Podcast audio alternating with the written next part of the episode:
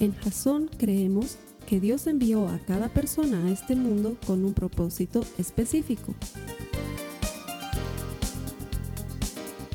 Nuestra misión es ayudarte a que tengas una relación personal con Jesús y a través de ella encuentres ese propósito para tu vida. Queremos ayudarte a alcanzar ese propósito. Es nuestra oración que este podcast te ayude a tener visión, a tener jazón.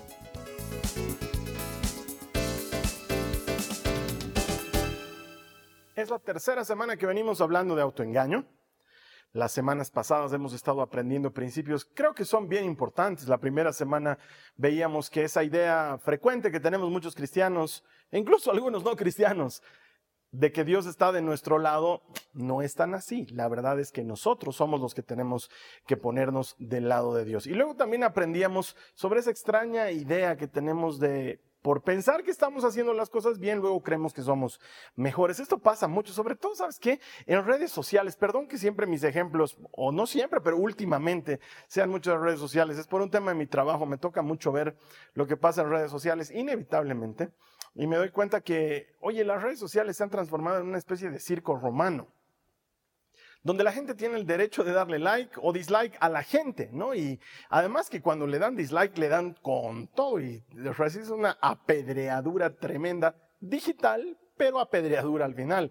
Eh, por ejemplo, hay un grupo que no voy a mencionar el nombre, pero seguramente te vas a dar cuenta al tiro de qué estoy eh, hablando. Es un grupo que se dedica a fotografiar y publicar las faltas de tránsito de los conductores. Si parqueaste mal en algún lugar, alguien te fotografía, pum, lo suben a internet. O si eh, hiciste algo que no estaba bien, no sé, hay gente que ocupa dos carriles mientras está parado dentro, delante de un semáforo, entonces pima y te sacan la fotografía, la suben a internet o alguien se equivocó, subió, eh, se fue de contrarruta y pim, le sacan la fotografía y ahí la gente te critica y y bueno, la verdad es que se vuelve una carnicería. Es bien interesante porque esto traspola en dos lados.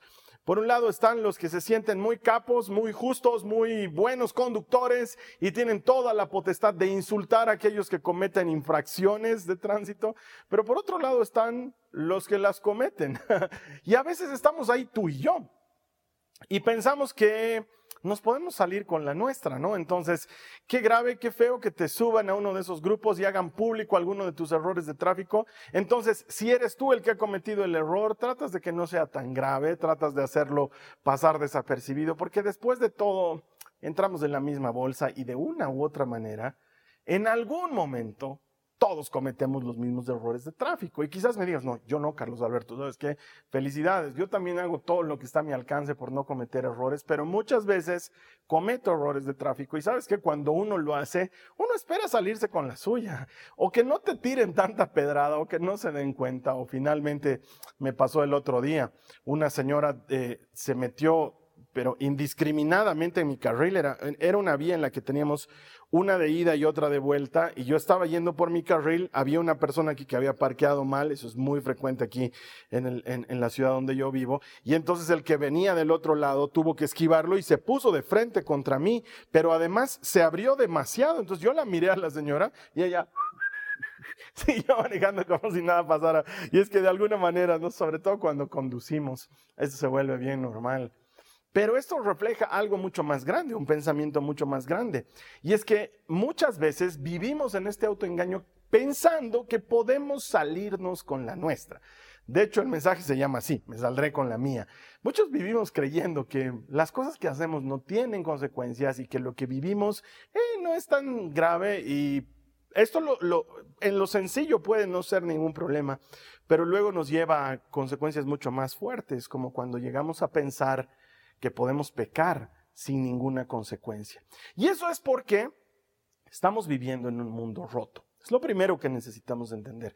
El pecado y las consecuencias del pecado han destrozado las cosas que vivimos a nuestro alrededor. Cuando alguien pregunta por qué hay tantos niños que sufren o mueren de hambre o familias divididas o tanta injusticia social, es por las consecuencias de un mundo roto. El hombre ha pecado y esto se ha vuelto una bola de nieve gigantesca y estamos viviendo en un mundo roto donde además nuestra manera de pensar está rota.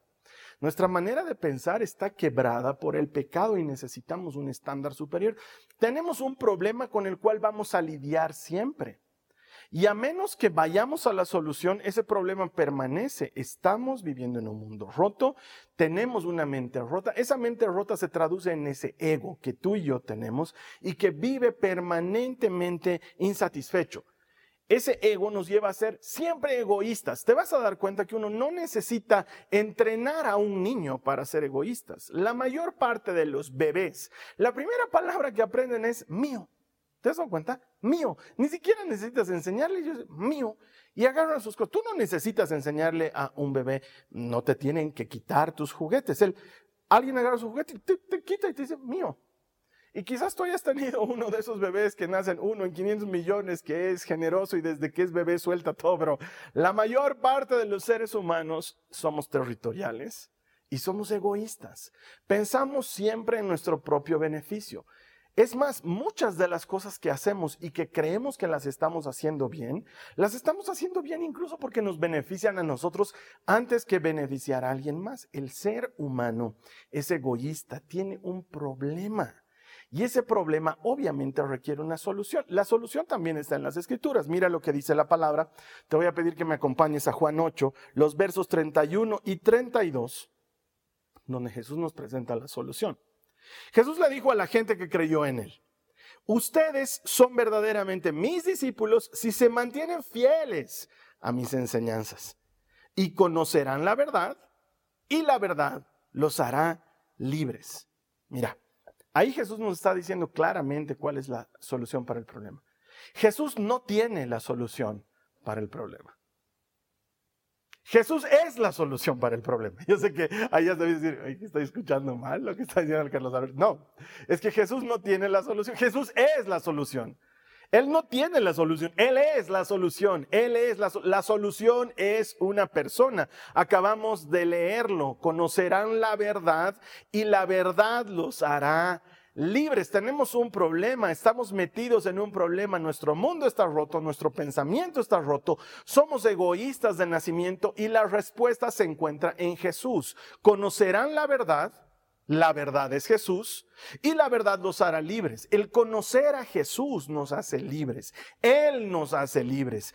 Él mismo cuando ora le dice al Padre, Padre, tu palabra es la verdad. Y si leemos Juan 1, Él es la palabra. Jesús es el camino, la verdad y la vida. Él es la respuesta que tú y yo necesitamos. Cuando conocemos a Jesús, Él puede transformar todo lo roto que hay en nosotros y llevarnos a una mejor condición. Entonces, si si prestas atención a la primera parte de este pasaje que te acabo de leer, dice que los que creyeron en Jesús recibieron el mensaje diciéndoles, Jesús obviamente, si quieren permanecer como mis discípulos, tienen que hacerme caso, tienen que mantenerse fieles a mi enseñanza. No basta solamente con creer, no basta solamente con escuchar, hay que mantenernos fieles a su enseñanza. Sí, la fe, el creer, nos da la salvación. Somos salvos por fe, por gracia. Sí, eso lo tenemos claro. Pero mantenernos a partir de la salvación como discípulos de Jesús requiere que nos mantengamos fieles a su enseñanza. Y tengo que decirte una primera mentira en la que vivimos, un autoengaño que nosotros mismos nos hacemos a nosotros mismos, valga la redundancia.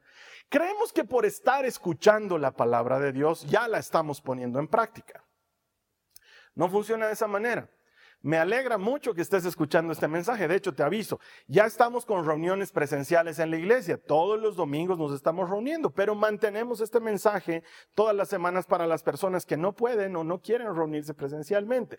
Si es que no quieres, te digo, ya vence el miedo de una vez. De todas maneras, muchas actividades están recuperando normalidad. Yo no soy partícipe de esa nueva normalidad. La normalidad va a volver, no más tarde o temprano. Vamos a dejar de usar mascarillas y de tener distanciamiento. Mientras tanto, mientras haya que obedecer esos lineamientos, ok, de todas maneras la gente está recuperando sus actividades normales, trabajo, reuniones eh, de amigos y bueno, también la iglesia, entonces este mensaje lo, lo grabamos para las personas que no quieren o no pueden, pero si es que no quieres, oye, yo te invito a que quieras de una vez. Ahora, si es que no puedes por un tema de salud, por un tema de distancia, nosotros felices de llegar a ti. Y me encanta que estés viendo este mensaje, me encanta que lo estés escuchando o por Spotify o por iTunes o por Deezer, una maravilla, pero el escucharlo no significa que lo estés viviendo.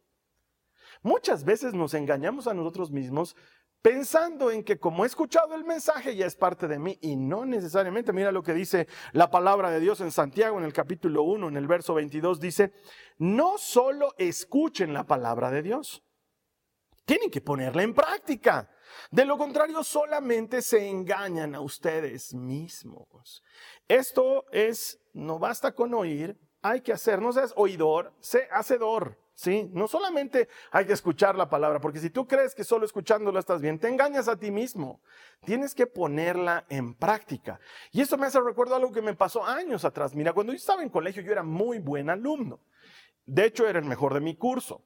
Y pensé que con el ritmo que llevaba en mi colegio y con la manera que tenía de hacer las cosas en colegio me alcanzaba para la universidad. Entonces, como yo era bueno en colegio, yo no me esforzaba mucho, y te soy sincero, ¿sabes qué? Yo iba a clases y tomaba apuntes. Sí, hacía las tareas, pero nunca estudiaba. La verdad, nunca estudiaba. ¿Por qué? Porque con pasar clases, tomar apuntes y hacer las tareas me alcanzaba siempre para tener buenas notas. Yo pensé que la vida en la universidad iba a ser lo mismo. Entonces yo iba a la universidad, pasaba clases, tomaba apuntes, pero no me esforzaba en estudiar.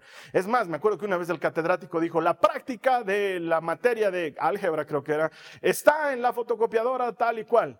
Entonces yo estaba anotando, fotocopiadora tal y cual. Y él dijo, esa práctica no vale nada, no les voy a poner puntaje por hacer la práctica. Si quieren la hacen y si no, no la hacen. Entonces yo dije, ¿para qué tendría que hacer la práctica? Entonces la borré de mi cuaderno, nunca fui a sacar la práctica, nunca la hice resultado. Ese fue el aplazo de mi vida, el mayor aplazo de mi vida. No solamente me fui de ojo, sino que le oculté el aplazo a mis papás. Entonces mi papá en el almuerzo me decía, ¿cómo te está yendo en la universidad? yo le decía, bien, todo bien, tranquilo. Y ya te has adaptado, sí, sí, es todo igual. Yo sabía que estaba aplazado, pero no quería avisarle a mi papá. Entonces, y me dijo, ¿y por qué no traes de una vez la libreta de calificación? No, la U no es como el colegio, no es que te dan así la libreta cada rato, tú vas avanzando y y listo, y vas acumulando los puntos y vas avanzando. Pero mi papá, que no era ningún baboso, se fue a la universidad, pidió la libreta y encontró el tremendo aplazo que tenía en esa materia. No sabes, mi papá estaba furioso, quería mandarme fuera del país a estudiar a otro lugar, mi mamá estaba histérica conmigo, mi hermano estaba deprimido, la empleada había renunciado de la casa, todo era un problema porque yo me había aplazado y es que me estaba engañando a mí mismo. Pensé que con solamente hacer lo que hacía en el colegio alcanzaba para la universidad. Y nos pasa seguido. Pensamos que escuchamos el mensaje de la palabra de Dios, que escuchamos prédicas, que escuchamos enseñanzas y que con eso ya estamos del otro lado. Y hermana, hermano, tengo que sacarte del autoengaño. No basta con escuchar, tenemos que hacer algo más. Yo te pregunto, ¿qué haces para pasar de ser solamente alguien que escucha a ser alguien que hace, que vive la palabra de Dios? Hay varias cosas que podemos hacer. Una de ellas, y siempre te lo digo, te lo digo cada domingo, una primera, mañana, una primera manera de poner en práctica lo que estás escuchando comienza por tomar notas. En serio, es bueno tomar notas. Esta semana estaba discutiendo con un par de amigos que en internet decían que, ay, los catedráticos hoy en día nos piden tomar notas y hasta nos piden fotos de nuestras notas. No es por malos, es un tema de ciencia, ¿sabes qué? El cerebro necesita que tomes notas. Tú ahorita que me estás escuchando, estás utilizando el lado derecho de tu cerebro. Cuando anotas, utilizas el lado izquierdo. Al mezclar hemisferios, el aprendizaje se hace aún más profundo, se hace más eficiente. ¿Por qué? Porque esto que estás escuchando hoy, mañana, pasado mañana, lo habrás olvidado. En 48 horas uno olvida hasta el 70% de lo que está escuchando. Hasta el 70%.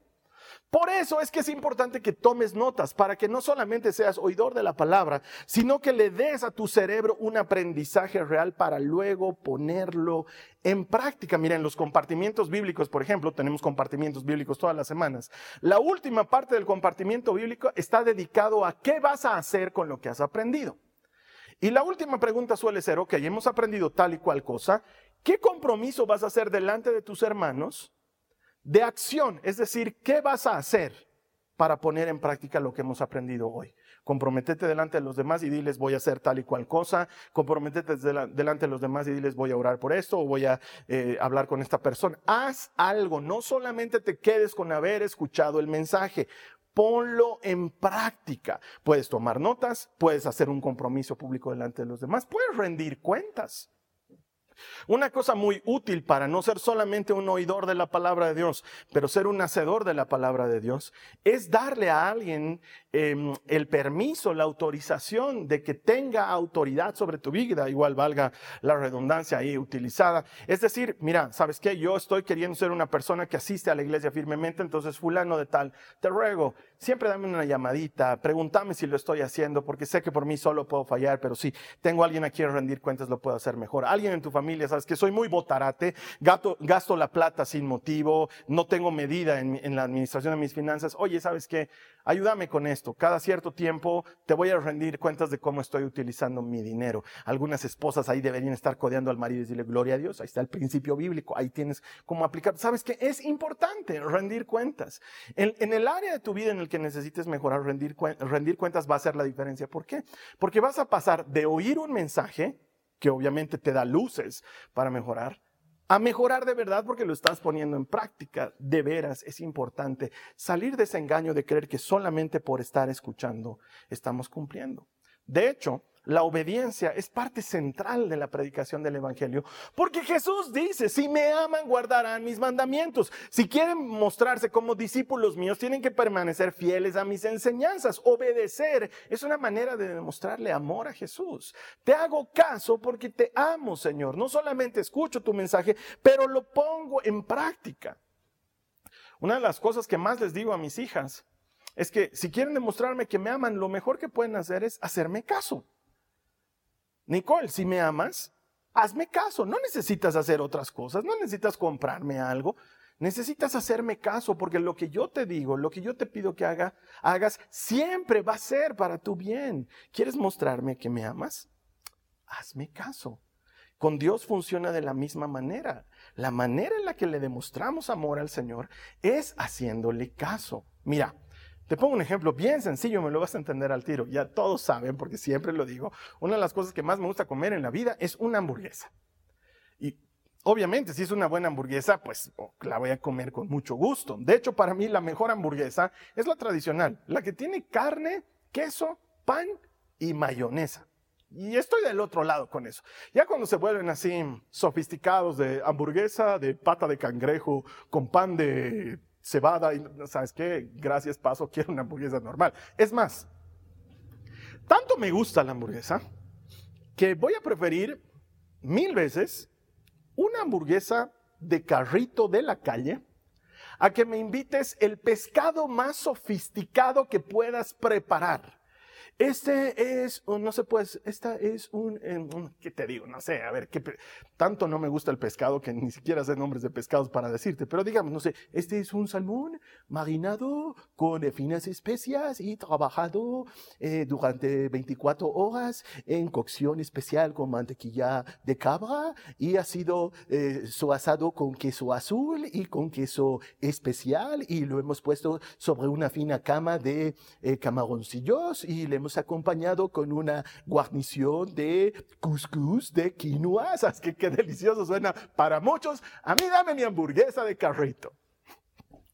que simplón eres, Carlos Alberto. Sí, pero me gusta. Y si tú me das lo que me gusta, voy a estar contento. Bueno, ¿qué crees que le gusta a Dios? A Dios le gusta la fe y la obediencia. Son las dos cosas que más le gustan. De hecho, lo que acabamos de leer en Juan, cuando Jesús dice, conocerán la verdad y la verdad los hará libres, esta cita está viniendo después de decir, y los que creyeron en Jesús recibieron este mensaje. ¿Quieren permanecer como mis discípulos? permanezcan fieles a mis enseñanzas. Acababan de creer en él, fe, y luego Jesús les dice, sean obedientes. ¿Quieres que Dios sonría? Créele y hazle caso. No basta con escucharle, hay que creerle y hacerle caso. Y entonces vamos a empezar a dar fruto. Eso es lo que veíamos la semana pasada. Dar fruto es lo que cuenta. Ahora, muchas veces no podemos obedecer al Señor porque tenemos presión. ¿De dónde? Presión cultural. De hecho, hay una mentira cultural muy grande que dice, si todos los demás, los demás lo hacen, hazlo tú también. Si los demás hacen tal o cual cosa, no debe ser tan malo, hazlo tú también. Y entonces ahí encontramos una autojustificación, una racionalización para ser flojos, o para ser corruptos, o para ser mediocres, o para hacer las cosas que el resto de los demás hace, sin entender que tú y yo somos diferentes. El hecho de que Jesús nos haya llamado es una invitación a ser una contracultura. El cristianismo es una contracultura, es un reino del revés. Hacer las cosas distinto a lo que las hacen las demás personas, pero es muy difícil que tú te vuelvas un hacedor de la palabra cuando tienes presión social. Mira lo que dice Primera de Corintios en el capítulo 15, en el verso 33 dice, no se dejen engañar. Mm, otra vez, autoengaño. Las malas compañías corrompen las buenas costumbres. No te dejes engañar tu entorno también juega un papel fundamental en que sepas hacer caso o no a Dios, en que pases de ser solo oidor a ser hacedor. Y ahí viene la eterna sabiduría de mamá. ¿Has debido escucharlo pues alguna vez de, labios de tu mamá cuando te decía, hijita, no me gusta esa amiga con la que estás saliendo? Y dices, ay, ma, es buena amiga, ay, sí es bien buena. Y luego con los años, saca plan terminabas dándote cuenta que mamá sabe. La eterna sabiduría de mamá. Es más, muchos se casaron contra la sabiduría de mamá. Mamá te dijo, no te conviene ese chico. No te cases, pero tú toda encaprichada, sacaplan, te casaste con él y luego a llorar al río. La eterna sabiduría de mamá. Oh, el viejo dicho que dice, dime con quién andas y te diré quién eres. No te autoengañes. Las malas compañías corrompen el buen carácter. Proverbios dice, júntate con necios y terminarás en un pozo.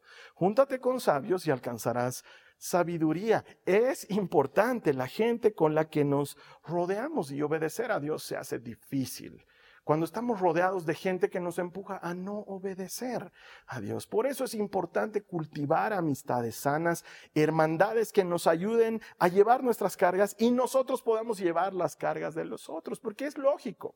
Imagínate que yo estoy en un terraplén mucho más arriba que tú y tú estás más abajo que yo. Y yo quiero hacerte subir, entonces necesito darte la mano y hacerte subir. Pero te aseguro que es mucho más fácil que tú me jales de ahí abajo y me lleves abajo contigo. ¿Sabes por qué? Porque en favor tuyo tienes la gravedad y mi enorme peso. ¿Sabes qué? Es mucho más difícil jalar a alguien hacia arriba que jalar a alguien hacia abajo. Y cuando los demás que te rodean son mayoritariamente personas que viven engañadas creyendo que están haciendo lo correcto, es mucho más fácil que te jalen hacia su estilo de vida.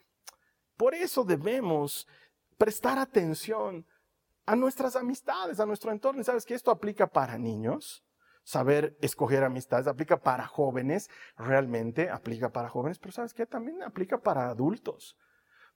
Es más, yo te digo esto, mostrame tus amistades hoy y yo te diré hacia dónde está caminando tu vida. Así de demoledor. Mostrame tus amistades hoy, la gente más cercana a tu vida hoy, y yo te voy a decir hacia dónde está caminando tu vida. Porque somos el cúmulo de decisiones que tomamos y la influencia de la gente con la que nos juntamos. Y obedecer a Dios va a requerir que tengamos ayuda de otros hermanos, de otras hermanas, de gente que también obedezca al Señor, que camine en su palabra. Porque si no, mientras tanto, vivimos bajo esta mentira que nos contamos a nosotros mismos. Es más, hay una mentira cultural muy grande en la que vivimos constantemente y que nos impide obedecer a Dios. Mientras no le haga daño a nadie, ¿qué tiene de malo que lo hagas? Mientras nadie se entere, ¿qué tiene de malo que lo hagas? Claro que tiene de malo. Esa idea de que podemos pecar y que no van a haber consecuencias, ha comenzado tiempo atrás cuando hemos pensado que podemos salirnos con la nuestra sin que hayan consecuencias. Porque no todo es que estamos pecando. Yo sé, uno no está pecando todo el tiempo, pero si acostumbras a tu mente y a tu corazón a hacer todo lo que le place, pensando que nunca va a haber consecuencia de lo que hagas, luego terminas pecando pensando que no va a haber consecuencia de lo que hagas. Y el pecado siempre engendra muerte. No hay otro camino. Mira lo que dice la palabra de Dios en Gálatas 6. Estamos utilizando mucho Gálatas 6 en esta serie porque es poderoso. Mira lo que dice Gálatas 6, los versos 7 al 8. Dice, no se dejen engañar.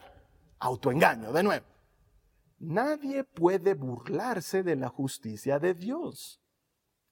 Siempre se cosecha lo que se siembra. Los que viven solo para satisfacer los deseos de su propia naturaleza pecaminosa cosecharán de esa naturaleza destrucción y muerte. Pero los que viven para agradar al Espíritu, del Espíritu cosecharán vida eterna.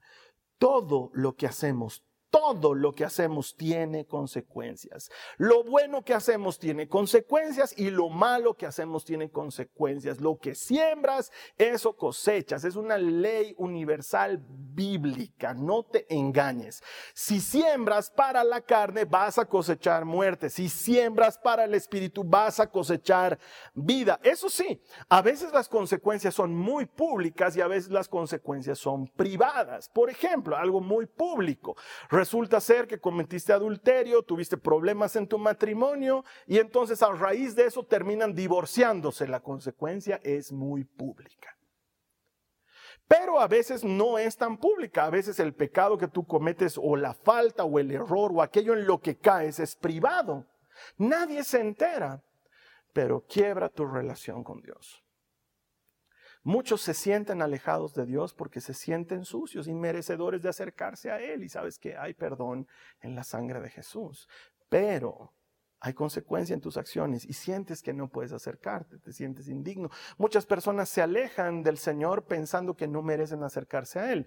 No tiene sentido, pero es una de las consecuencias privadas de haber fallado al Señor en privado. Porque el enemigo constantemente llena tu mente de la idea de no mereces estar delante del Señor. Todo lo que hacemos tiene consecuencias, tanto lo bueno como lo malo. Y es que no puedes pretender preparar un campo, sembrar semillas de naranja y cosechar papa. No va a suceder eso. Si tú has sembrado naranjas, vas a cosechar naranjas. No puedes pretender meter dinero en un banco no sé, por decirte, has ahorrado durante unos cuantos años una cantidad similar a unos 5 mil dólares, no puedes pretender luego ir al banco y decir, quiero retirar 15 mil. No, eso va a ser un préstamo, porque tú solamente tienes 5 ahorrados más los interesillos que hayas ganado, no sé, sobre todo aquí en Bolivia, que es un desastre el sistema bancario, tienes 5 mil dos dólares. En tantos años, sí, sí, es lo que tienes. No puedes retirar 15, ¿sabes qué? Has depositado 5, lo que puedes retirar es 5. Lo que siembras, eso es lo que cosechas. Y si nosotros sembramos en el Espíritu, dice la palabra, esto es, si depositamos en un banco celestial, lo que vamos a cosechar va a ser del Espíritu, va a ser celestial. Pero si lo que siembras es de la carne y, guardas en un banco de la carne, lo que retires, lo que coseches, va a ser de la carne. No te engañes a ti mismo, no te engañes a ti misma hay consecuencias para todo lo que hacemos. Pero Carlos Alberto, ¿y el perdón del Señor en qué queda? En qué es extraordinario. Él te perdona. Pero las consecuencias de los pecados nos pasan factura. La consecuencia del pecado siempre es muerte. Pensar que podemos hacer las cosas que queramos y que no vamos a recibir lo que estamos sembrando es equivocado. ¿Y sabes qué? Ahí también hay una mentira no cultural, una mentira cristiana, porque en muchos círculos cristianos dicen equivocadamente, ah, Carlos Alberto, lo que tú estás diciendo es que entonces tenemos que hacer obras. ¿Y sabes qué, Carlos Alberto? Nadie es salvo por obras. Y Sí, tienes toda la razón. Nadie es salvo por obra, somos salvos por fe. Pero en cuanto hemos sido salvados, la respuesta a esa fe debe ser obediencia. El pensar que no tenemos que obedecer, que no tenemos que hacer lo que dice la palabra, es una mentira. Porque Jesús es el que dice, si me aman, hagan lo que les digo. Mostrarán que son mis amigos si hacen lo que les digo. Si me aman, guarden mis mandamientos. Acabamos de leerlo en Juan. Los que acaban de creer si quieren ser verdaderamente mis discípulos, tienen que mantenerse fieles a mi enseñanza. Esa mentira que en muchos círculos cristianos suena de, no hace falta obedecer porque no somos salvos por obras, está transgiversando el principio bíblico. Somos salvos por fe, definitivamente. Y la salvación viene por gracia, no hacemos nada para merecerla. Pero en cuanto somos salvos, si Jesús no te cambia, si tu vida no da fruto, oye, realmente tienes que preguntarte, ¿he creído en Jesús? Porque cuando crees en Jesús, tu vida cambia para siempre. Mira lo que dice Primera de Juan en el capítulo 1, en el verso 8 al 9, ya casi terminando el mensaje, dice, si afirmamos que no tenemos pecado, lo único que hacemos es engañarnos a nosotros mismos y no vivimos en la verdad. Pero si confesamos nuestros pecados a Dios, Él es fiel y justo para perdonarnos nuestros pecados y limpiarnos de toda maldad. No te engañes a ti mismo. Siempre hay consecuencia para el pecado. Pero si confiesas el pecado, Él te perdona. Conocerás la verdad y la verdad te hará libre. Conocerás al autor de la vida y Él te dará vida en, abundancia. Hay perdón en la sangre de Jesús. Pero no hay perdón para aquel que no quiere ser perdonado. Si tú no reconoces, si yo no reconozco que necesitamos perdón, ¿por qué iríamos a buscar perdón? Y entonces ahí quizás me digas, Carlos Alberto, sí, realmente me cuesta obedecer. Me cuesta elegir mis amistades. Y muchas veces termino pensando que no habrán consecuencias para lo que hago. No puedo.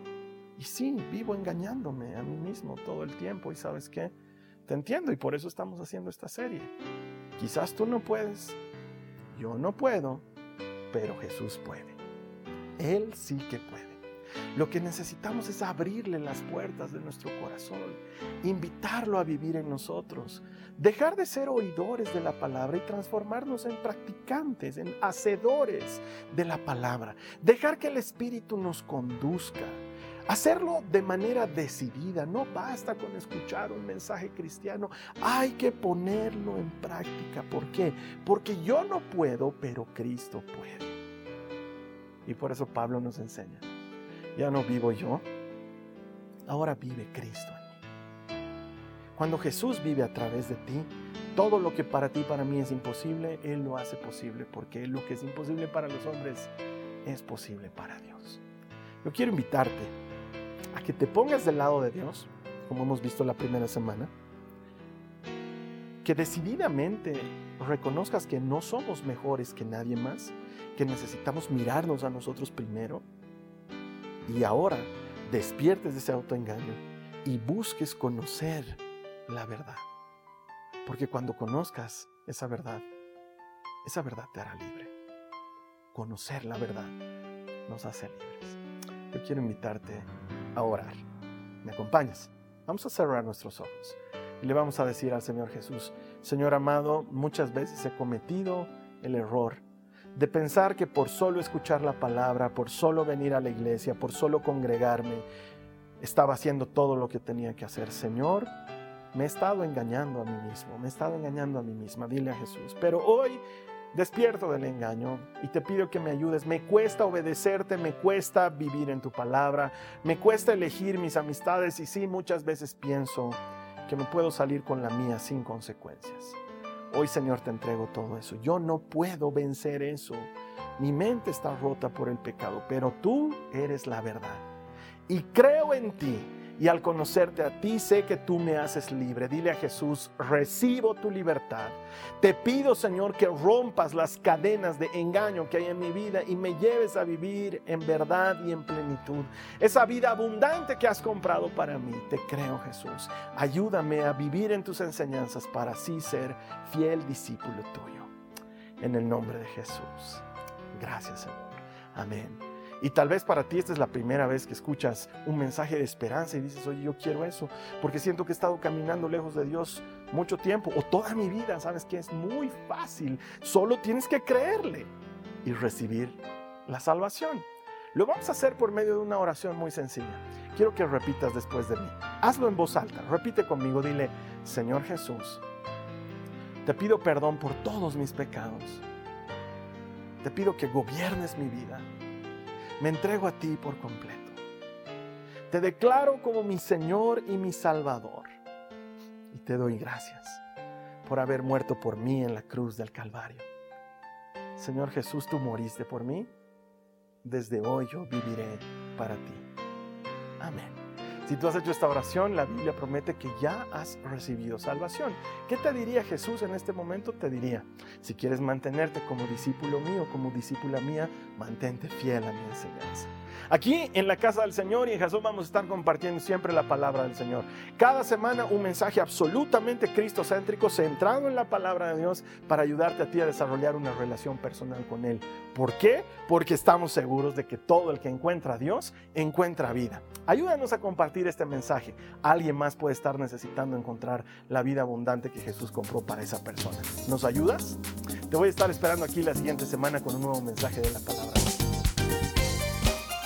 Esta ha sido una producción de Jason Cristianos con Propósito. Para mayor información sobre nuestra iglesia o sobre el propósito de Dios para tu vida, visita nuestro sitio web www.jason.info.